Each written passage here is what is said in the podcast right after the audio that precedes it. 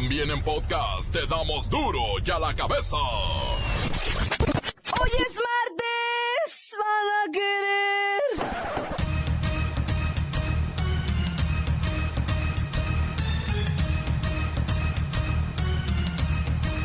Hoy en duro y a la cabeza, sin censura.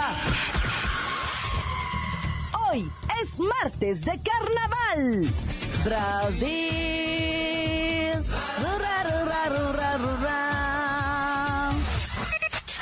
Crece la tuberculosis a nivel nacional. Es un padecimiento que se creía controlado, pero que los niveles de migración lo han reactivado. La Iglesia Católica se une en su totalidad para brindar el mayor apoyo posible a los migrantes en Estados Unidos y México. Unidades de transporte público dejan de circular en la CDMX por el precio del combustible. Ahora sí que, pues, no salen las cuentas. Lola Meraz nos tiene las buenas y las malas del cierre de carnavales por todo el mundo. El reportero del barrio tiene el misterioso caso de la desaparición de un menor de seis años. Esto fue en la colonia Doctores de la CDMX. Y la bacha y el cerillo traen para todos nosotros la mejor información deportiva. Oiga, ¿y sabe qué? Una disculpa. Por primera vez en 10 años, Duro y a la cabeza no se transmitió el día de ayer por una falla en el sistema eléctrico de nuestra empresa. Agradecemos las increíbles muestras de preocupación y cariño de las diferentes plazas. Ahora sí, afortunadamente está el equipo completo y con toda la energía del mundo.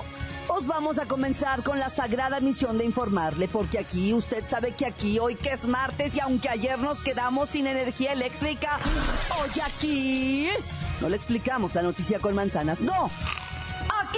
Se la explicamos con huevos. Lo mejor, a la noticia y a sus protagonistas les damos duro y a la cabeza.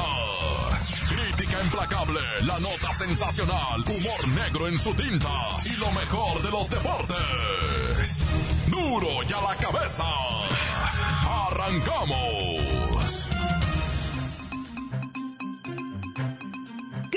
Tuberculosis a nivel nacional. Es un padecimiento que se creía controlado, pero que los niveles de migración lo han reactivado. Es prevenible y curable, y ha repuntado en México. Es conocida como la enfermedad de los pobres. Estuvo a punto de ser extinguida, pero se ha desatado en Baja California debido a la migración y en Chiapas a causa de la pobreza. Este fenómeno solo revela problemas nacionales muy profundos. Desigualdad social, exclusión, carencias alimentarias, políticas públicas deficientes e instituciones ineficaces y sin recursos. Tijuana ya se convirtió en el mayor foco de infección, pues de ahí viene uno de cada diez enfermos de tuberculosis en el país. El problema, la migración. A Tijuana llegan migrantes de todo México y de Centroamérica, y ahora se suman los haitianos y los africanos. Otros factores son la drogadicción y que la gente llega con un sistema inmunológico bajo, ya sea por diabetes o por ser VIH positivos. Miren nomás para que se dé una idea. La media en México es de 16 casos por cada 100.000 habitantes. En Baja California, 57 por cada 100.000 y en Tijuana específicamente, se dispara a 74 por cada 100.000. En la línea el brujo cambujo africano asentado en Baja California. Songo, cosongo del Congo, tuberculongo, llegando a la ciudadonga por nuestra culponga. Oiga, lamentable lo que está ocurriendo por allá. ¿Algún remedio casero para la tuberculosis? Si tenongo algo sabrosongo para acabar con el mycobacterolongo, hago una mezclonga de chirimonga y póngale nueces hongas, póngale polvitorongos sabrosongos de pimentonga y un rezongo, rezongo rocosongo al padre nuestro hongo. Y de una vez, otros tres padres hongos rezongos. A ver si nos deja entrar Donald Trombo. Aquí estamos esperando. Ya vamos para un añongo. Añongo rocosongo. Y yo añorongo el Congo. Extrañongo mi Congo rocosongo. Ay, señor, ay, señor, en verdad sí lo lamentamos muchísimo. Pero me temo que con esta enfermedad menos los van a dejar cruzar. Lamentable, lamentable las condiciones de los migrantes e indigentes en Baja California. Siguen ahí, esperando cruzar a los Estados Unidos, un país que todos los días recrudece sus políticas migratorias. Para duro y a la cabezonga. ¿Cómo dijo que se llama, señor? Yo ser Songo Cosongo del Congo, pero ando malongo. No me cae bien aquí el tacongo ni el tortongo ni los tamalongos. Gracias. Continuamos en Duro y a la cabeza. Las noticias te las dejamos ir. Duro y a la cabeza.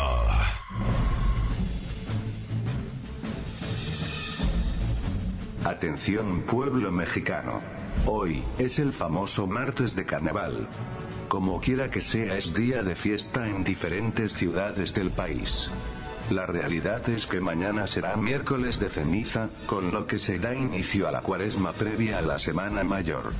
Sin embargo, debo deciros que estas fiestas de la carne, o sea del carnaval, se han convertido en un auténtico y lucrativo negocio de malandrines. Ya de por sí, durante los días de carnaval, las calles se transforman en enormes cantinas al aire libre, donde los habitantes locales y los turistas se embriagan, ante la vista gorda de las autoridades. Pero ahora, de unos años para acá, la gente ha dejado de acudir en familia por temor a la delincuencia organizada. En algunos puertos reportan el cobro de piso para aquellos que se aventuran a poner negocio ambulante. Grupos musicales reciben aprobación o reprobación por parte de los mañosos y las mujeres temen que su dignidad esté en juego. No quiero pecar de inocente. Se ha sabido que de siempre los carnavales son para el goce, disfrute y acceso de pasiones. Pero tampoco podemos ser ciegos a la cantidad de irregularidades que se dejan ver descaradamente. Por ahí se publicó que hasta para colocar la corona a la reina del carnaval, hay que pedir permiso, y visto bueno, al jefe de plaza. Lo preocupante es que en lo pequeño se puede ver lo grande, si así, controlan los delincuentes este tipo de actos que eran familiares, podemos creer que también controlan los municipios, los estados, y hasta la federación. Esto sería fatal y triste, pero parece ser que todo indica que hasta las autoridades podrían estar bajo el mando de los verdaderos enemigos del pueblo mexicano, pueblo mexicano, pueblo mexicano. Duro y a la cabeza. Y hablando de migrantes, la iglesia se une en torno a estos. Las conferencias episcopales de México y Estados Unidos están ampliando los lazos existentes entre ambas instancias para apoyar a los migrantes ante la política antimigrante del presidente Donald Trump. El secretario general de la Conferencia del Episcopado Mexicano se reunió con el de los United States, también con el arzobispo de Los Ángeles. Ambos coincidieron en reforzar los lazos existentes entre ambas conferencias y proyectar el trabajo conjunto en temas como la migración, la ayuda a los pobres, la libertad religiosa y la comunicación. En la línea está Fray Papilla, nombre del Padre, En el nombre del Padre, el Hijo, el Espíritu Santo. Bueno, ya, hija, dejemos tanta bendicionería para después ahora. Es tiempo de ayudar a los migrantes. Oiga, sí, ¿eh? Es importante. ¿Qué van a hacer? Pues tenerles una avenita caliente, una ropita de segunda, sus burritos de chorizo con papas y salsita y alentar, eso sí, esfuerzos para crear una extensa red dedicada a la defensa y los servicios sociales en favor de las familias que tanto necesitan orientación en materia de migración, hija. Con eso no se corrige el problema. Bueno, bueno, no se puede hacer todo, se aminora el dolor, el temor y la angustia por la posible separación física de las familias. Es que esto es un drama, la pérdida del empleo. Además, ¿a quién le gusta ser perseguido? ¿A quién le gusta ser tratado como criminal?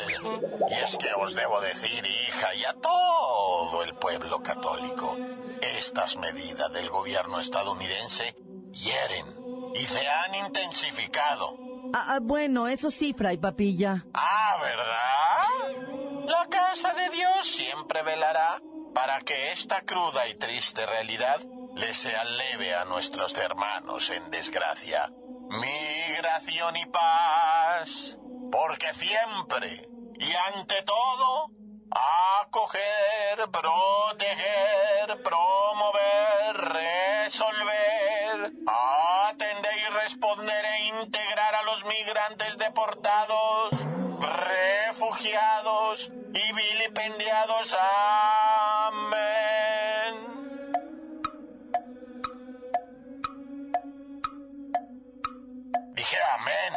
Amén. ¿Que no oyes? Ah, sí. Amén, Fray Papi, amén. En México existen más de 63 centros de atención a migrantes dirigidos y administrados por la Iglesia Católica. Cuentan con la colaboración de 71 agentes de la Pastoral de Movilidad Humana, entre los que se encuentran sacerdotes religiosos, así como organizaciones religiosas con enfoque social y laicos voluntarios. En esos casos, mucha, muchísima falta hacen. En estos casos y siempre. Sí, Fray Papilla, y siempre. Pero ya, deme su bendición, por favor. No, no, no, no os daré nada por incrédula. Solo espero que no tengas que cruzar algún día por el río Bravo. Ay, no. Verás, verás cuando sea de noche y andes nadando sol en calzoncillos. Ya, Fray Papilla, démela. Entre puros coyotes te veas. Ah, bueno, pues. Continuamos. En duro y a la cabeza. Encuéntranos en Facebook, facebook.com, diagonal duro y a la cabeza oficial. Estás escuchando el podcast de duro y a la cabeza. Les recuerdo que están listos para ser escuchados todos los podcasts de Duro y a la cabeza, menos el de ayer. Usted los puede buscar en iTunes, menos el de ayer, o en las cuentas oficiales de Facebook o Twitter, menos el de ayer. Ándele, búsquelos, bájelos, escúchelos, pero sobre todo, infórmese. Menos el de ayer, pues. Duro y a la cabeza. Lola Meraz nos tiene las buenas y las malas del nuevo baile de Donald Trump. ¡Alice! Hoy es martesito. Y tenemos la buena. Presidente de Estados Unidos, Donald Trump, decidió hacer competencia a la gala de los Óscares con la celebración en la Casa Blanca del baile de los gobernadores, la primera gran fiesta que el mandatario organiza desde que llegó al poder. Una fiesta nos pone siempre de buenas. Ay, Melania e Ivanka se han de haber visto súper flaquitas. Ay, la mala. Aunque se quiera hacer el chistoso, la aprobación del presidente Donald Trump se ubica en solo 44%, lo que lo mantiene en el récord mínimo para un mandatario en el inicio de su gestión. O sea, tipo que al principio como que los quieren tantito más. Esto no lo digo yo solita, ¿eh? En serio. Me apoyan los sondeos de NBC News y The Wall Street Journal al tipito, o sea, ya nadie lo aguanta, en serio. Tenemos otra buena. Un colorido homenaje al movimiento tropicalista de Caetano Veloso y Gilberto Gil marcó el domingo la primera noche de desfiles en el Zambódromo de Río de Janeiro, demostrando que el carnaval es el mejor antídoto para los brasileños en tiempos ¡Ay, amo el carnaval de Río!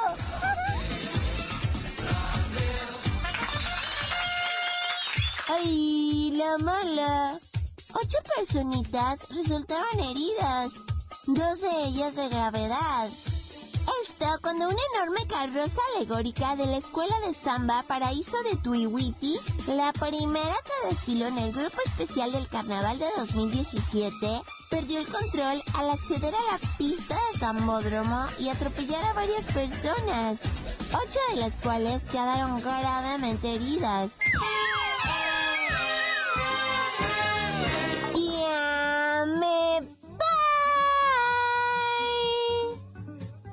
Bye! Para duro y a la cabeza. Informa Lola Meras. Es hijo. Pedacito de mí. El que quieran. Síguenos en Twitter. Arroba duro y a la cabeza. Encuentran a Chamaquito muerto debajo de la cama de sus abuelitos. Ay, ay, ay, ay, ay, ay. Reportero. Ay, ay, ay. Son montes, montes, alicantes, pintos, pájaros, cantantes, culeras, chirroneras. Oye, qué lamentable, güey, lo de Guadalajara, va. Del, del macanazo que se dieron estos los policías, va. Está mal, eh, güey. Presuntamente, ¿verdad? Presuntamente dicen que una patrulla alcanzó la otra, proyectó la... Bueno, en la tele sí salió, ¿ah? En, en la tele sí salió que la patrulla alcanzó a la otra, la aventó contra la raza que estaba ahí, ¿eh? Cuatro muertos hasta el momento, dos heridos de gravedad. Tres de ellos, bueno, varios heridos, ¿verdad? Pues seis personas están heridas, pero tres están de gravedad. Eh, tres de los heridos son chotas, ¿verdad? Y pues la raza ya sabe, ¿verdad? El Facebook dice muchas cosas que yo aquí no quiero repetir, ¿verdad? Pero he leído en el Facebook cantidad de cosas de Zapopan, del presidente municipal, de... O sea, el Facebook es... Yo no sé, ¿verdad? Pero por eso no estoy diciendo nada, nomás que ahí se leen cosas que, hijo O sea, bueno, no, no, no voy a decir nada, no, chismes no, chismes no, pura información, loco, ya, este, pues, el corazón con los familiares de los decesos, va, la neta, y todo respeto, todo respeto para los familiares de los decesos, una pena. Oye, qué escándalo con este del Joan, Jo- Joan, va, el chamaquito hijo de Joana. Mira, allá en la colonia Doctores, va, resulta ser que estaban dos viejecillos, pues viviendo humildemente en la Ciudad de México, en la colonia Doctores, cuando llega su hijo. ¡Apá, mamá! ¿Están vivos? Porque aquí huele a muerto. No, si estamos vivos. A ver, revísense, porque a mí se me hace que ya se murieron. Si casa bien hedionda, abran ventanas, abran puertas. ¿Qué está pasando? Dice ah, el batillo, el hijo de los viejitos. ¡Qué pestilencia! ¿Qué me dicen de la Joana, de mi carnala? No, pues se fue, nos dejó esta nota, se fue con el Joan. Se, lo, se llevó al Joan. Pero si ya saben, mamá, que esa Joana es una despatarrada. Y le empezó a tirar con calabaza la carnala. Oigan, jefe, ¿saben que está bien pestilente esta casa? Dice, ha de haber un gato muerto por aquí. Y empezó a buscar, ¿y qué te crees? Encontró al Joan, el chamaquito de seis años, abajo de la cama, muerto. Muerto enrollado en un trapo. Y tenía manchas de hematómicas, dicen, ¿cómo dicen el hematoma? No, hay mancha de sangre, ¿para qué me pongo muy acá si yo ni... Ni, ni miro las series del CSI ni nada, güey, porque me da guacala. Bueno, el caso es que la Joana, la mamá del Joancito, dejó una carta que decía, mira, mamá, me voy a llevar al Joan, regreso dentro de no sé cuántos días. Pura mentira, el chamaco estaba muerto y lo dejó abajo de la cama. Y ella se, dio a la prófuga, ¿verdad? Entonces anda prófuga la Joana, güey. ¿Qué, qué visiones, ¿verdad? Luego te voy a platicar más de este caso porque esta va a dar, pero machine. Por cierto, está detenido el tío, está detenido el abuelito. está- No, ya salieron, ya salieron, pero los detuvieron, ¿eh? Los tuvieron detuvidos. Oye, y hablando de chamaquitos, una criatura de seis años de edad en Torreón, Cahuila. Seis años de edad. Se tragó un botezón así de pastillas de su abuelita, pero un botellón. Cuando la estaban haciendo guacarear y. Pues, Una criatura de seis años. Le dicen los paramédicos a la chamaquita, mijita, ¿por qué hiciste esto? ¿Por qué te tragaste el bote? ¿Te maltrata tu abuelita? No. ¿Te pega tu, tu mamá, tu algo, alguien? No, dice la criatura. Es que estoy muy triste. Quiero irme con Diosito. Estoy ya muy cansada. Dice la chamaquita de seis años. güey. O sea, los psicópatas, digo, los psicólogos, ¿verdad? Que es lo mismo. Le, diagnosticaron depresión extrema, güey. Depresión a los seis años. Dicen que es el primer caso en el país de un intento de suicidio a los, a los seis años. O sea, un intento de suicidio de seis años. Y una depresión tan fuerte también a los seis años de edad. ¿Qué estará pasando, No, ya. Tan tan se acabó, corta. La nota que sacude. ¡Duro! ¡Duro y a la cabeza! Esto es el podcast de Duro y a la cabeza. En el Cruz Azul ven lejos los problemas de descenso. Sin embargo, están a 10 puntos del Morelia. Y a cómo van las cosas, ¡La mancha!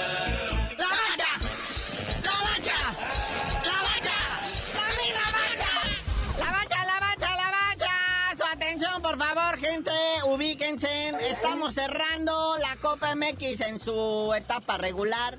Ya para dar pie a lo bonito. Pero primero, fecha 6, muñequito. Sí, muchos equipos se van, va, otros se quedan. Hay desde octavios de final. Los que ya tienen asegurado su lugar son las Chivas, el Toluca y los Gallos Blancos del Querétaro. Esos ya está perdiendo, ya, o sea, ya están adentro, ¿verdad? Y precisamente arranca esta jornada el Querétaro recibiendo a los Alebrijes de Oaxaca. Los jaguares que en la liga se cubrieron de gloria al derrotar a las Chivas por cuatro goles a tres, este, pues van a recibir a unos potros de la Universidad del Estadio de México que la verdad no pintan nada. Otros acá son de la liga de Almenso, ¿verdad? Venados de Yucatán recibiendo al potro de hierro del Atlante. Y si no, mire, aquí si este sí es duelo de primera división, el Monarcas Morelia recibiendo a León. Que también, ¿no? Casi todos estos partidos son de que el que gane sigue jugando y el que no, pues ya se va para su casa. Ya, pues para cerrar, eh, a las nueve, dos partiditos. El de Monterrey recibiendo a, los quién sabe qué de Ciudad Juárez. Que por cierto, el Monterrey aquí en, en, la Copa da cuenta de sus rivales así de a muchos goles, ¿eh? Les hace cinco, les hace seis, les hace siete goles. Es que. Y ya en la noche, bueno, a la misma hora, pero ya para cerrar, el Club Tijuana recibe a los chicharrones de Sonora.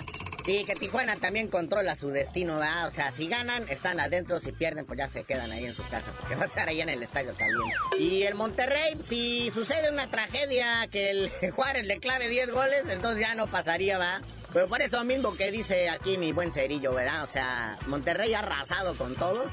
Solamente una tragedia de esa magnitud impediría que el Monterrey esté en los estadios del Pero bueno, pasemos a lo que viene siendo la Liga MX y ya la comisión disciplinaria ha emitido sendos fallos y este es el resultado. Un partido de veto al estadio Luis Pirata Fuente, además de su senda multotota.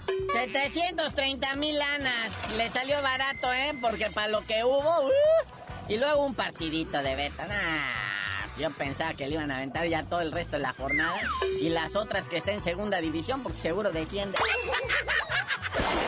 Esta reducción del castigo, porque primero sí le querían echar el carro completo, fue basado más en promesas, ¿verdad? De que ya, pues ya vamos a fijarnos quiénes entran al estadio, vamos a poner más policía, eh, que se queden solo los bancos y las escuelas, pero que el estadio esté bien cuidado. Y pues por eso nomás un partidito de suspensión, ¿verdad? Pero también me multaron al Club Tigres por su barrita de animación de los libres y locos, 150 mil varos. Y a mi Tuca Ferretti me lo suspendieron dos partidos por lépero y también le multaron 164 mil lanas. Que para el toque eso es un día de chamba y un día malo. Un día sin echarle gasolina a su Ferrari. Pero dice el señor, este presidente de la Liga MX, Enrique Bonilla, dice que ya están hartos de las barras de animación, que las quieren desaparecer, que la liga no los ve con buenos ojos y que desde la misma liga van a buscar que desaparezcan esas barras de animación, que nomás hacen desmanes en los estadios. Si ellos mismos las crearon, si ellos las inventan, se las fueron a, se fueron a traer a argentinos profesionales para crear estas barras. Y ahora que ya no las pueden controlar, pues ahora sí. Pues, pues ahora vayan y traigan a los argentinos que las desbarataron allá. No les queda de otra. Pero bueno, también da la lista de jugadores suspendidos después de esta última jornada. Van a investigar es- hechos sucedidos durante el encuentro de Jaguares y Club Tijuana, donde se vieron involucrados Jair Pereira y Jonathan Fabro. Todavía no deciden, ¿verdad? Pero salió lastimado el Jonathan Fabro de los Jaguares. También están suspendidos Edgar Saldívar del Atlas, Enzo Rocco del Cruz Azul y José Saturnino Cardoso, técnico del Puebla, también suspendido dos partidos por hacer constantes reclamaciones al cuerpo arbitral. Y el Cruz Azul, bueno, pues que está como que metiéndose eso de la gira del adiós, porque pues si no libra sus, sus partidos en contra de Jaguares, que ahí le viene, del Veracruz, que está a, dos a tres jornadas de jugar con él, y del Morelia, Cruz Azul verdaderamente podría entrar en serio riesgo de irse este año a la segunda división. Claro, que ahí está el Veracruz que no se raje y que el Morelia le está echando todas las ganas del mundo para irse ellos, ¿va? Pero en un descuido, y así como va, el Cruz Azul, neta, neta, agua. Ya no se preocupe por la sequía de campeonatos, preocúpense mejor por conservar la primera división. Y bueno, carnalito, ya vámonos, no sin antes, pues eh, ahí pedirles a los muchachos del Tri Sub-20 que le echen ganas. Perdieron con los gabachos 1-0 y ahora tienen que ganarle al Salvador si quieren ir al Mundial de Corea del Sur de este año. Y ya tú dinos por qué te dicen el cerillo. Hasta que no nos aclaren si nos van a pagar el día de ayer o no, porque nosotros sí venimos. No es nuestra culpa las tormentas ni nada. ¿Qué, pues, ¿Qué pasó? ¡La